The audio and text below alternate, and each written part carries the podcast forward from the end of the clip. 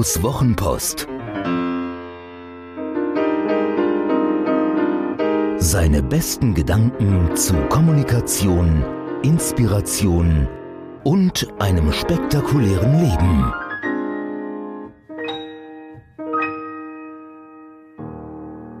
Wie viel Netzwerk wirkt Wunder? Wenn der Bauer nicht schwimmen kann, liegt's an der Badehose. Und wer aus einem Business-Netzwerk keinen Erfolg zieht, sucht bei allen und allem nach den Ursachen, nur nicht bei sich selbst. Dabei hat, wer als Unternehmer Ja zum Netzwerken sagt, schon einen guten Platz auf der nach oben offenen Karma-Skala sicher. Klingt einfach gut und gehört heute irgendwie dazu. Netzwerken ist ja schön und gut, aber ich muss ja auch noch irgendwann arbeiten. Das mit dem Karma reicht also nicht? Netzwerken ist bestimmt auch gut fürs Karma, doch jetzt kommt eine gute Nachricht. Wir müssen nicht auf die Wiedergeburt warten, der Erfolg kommt zu Lebzeiten. Ich halte professionelles Netzwerken für die einfachste, erfüllendste und erfolgreichste Art, sein Unternehmen voranzubringen, indem ich Empfehlungen für mein Geschäft bekomme. Deswegen ist die Jammerei über den Aufwand, was denn noch, schlicht pervers, denn die Jammerer stellen die falsche Frage. Richtig gestellt lautet sie, wie viel Erfolg möchte ich aus meiner Netzwerkerei ziehen? Die Antwort darauf ist die Antwort auf die Frage nach dem angemessenen Aufwand. Nehmen wir mal an, das Ziel eines Unternehmens ist es, wenig Erfolg zu haben und am Stammtisch über die ganze huddelige Netzwerkerei zu lästern. Habe ich versucht, bringt nix. Dann empfehle ich als erfahrener Netzwerker, Trainer, möglichst ungenau über das eigene Geschäft zu reden, nicht zuzuhören und auf die Frage, für wen die eigene Leistung interessant sei, konsequent alle zu antworten. Das machen übrigens mehr Unternehmer, als man fürchten mag. Genau so. Und womöglich haben sie deswegen wenig Erfolg und lästern am Stammtisch über die ganze huddelige Netzwerkerei. Habe ich versucht? Bringt nix. Denn wenn ich selbst wenig einbringe und andere, die guten Willens sind, nicht dabei unterstütze, kommt bei mir auch nichts an. Es ist dieses Wer gibt gewinnt Prinzip, das meiner persönlichen Erfahrung nach so hervorragend funktioniert. Erkläre es statistisch, erkläre es betriebswirtschaftlich, erkläre es esoterisch. Das Ergebnis ist immer dasselbe. Wenn ich in eine Gruppe mehr oder weniger Gleichgesinnter investiere, indem ich mich für andere engagiere, bekomme ich etwas zurück. Je mehr, desto mehr.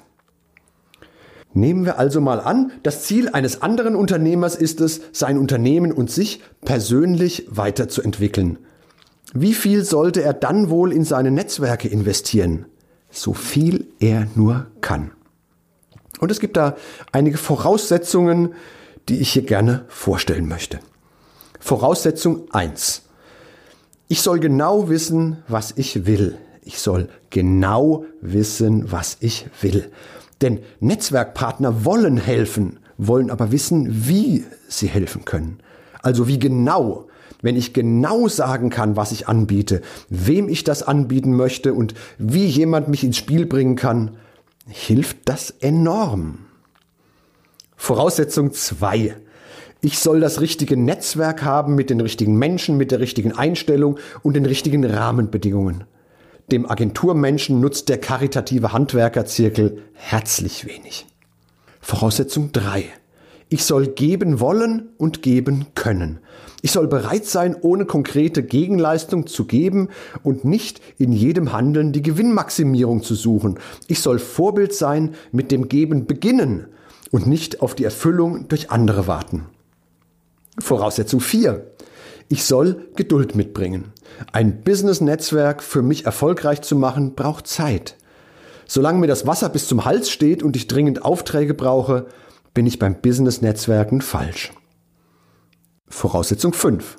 Ich soll verstehen, wissen und lernen, warum ich das geworden bin, was ich bin, warum ich das tue, was ich tue, warum ich erwarte, was ich erwarte. Das ist das Schwerste. Erfolg gibt es auch ohne diese Erkenntnis, aber das, meine Lieben, Das ist der Turbo. Ich soll verstehen, wissen und lernen, warum ich das geworden bin, was ich bin, warum ich tue, was ich tue, warum ich erwarte, was ich erwarte. Das ist der Turbo. Also, was kann ich für euch tun? Und zum Schluss noch Buchtipps zum Thema. Eigentlich alles von Ivan Meissner, dem Gründer des weltweit erfolgreichsten Business-Netzwerks BNI, BNI.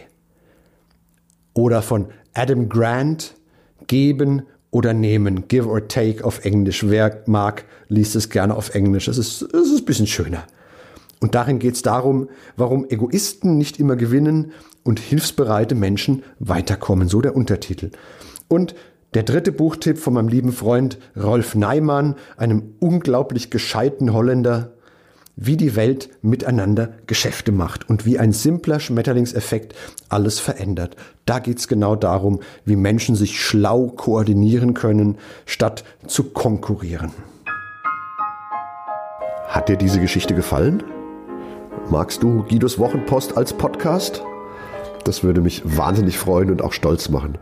Und wenn das so ist, dann würde ich mich noch mehr freuen und es würde mich noch stolzer machen, wenn du mir eine Bewertung gäbest. Gerne fünf Sterne, wenn du es für angemessen hältst. Gerne eine Rezension, ein paar Zeilen dazu, was dir besonders gut gefallen hat und was es vielleicht für dich bedeutet hat. Das Schöne ist, mit guten Rezensionen steigt die Reichweite und dann kommen noch mehr Menschen in den Genuss von Guidos Wochenpost als Podcast. Das wäre doch toll, oder?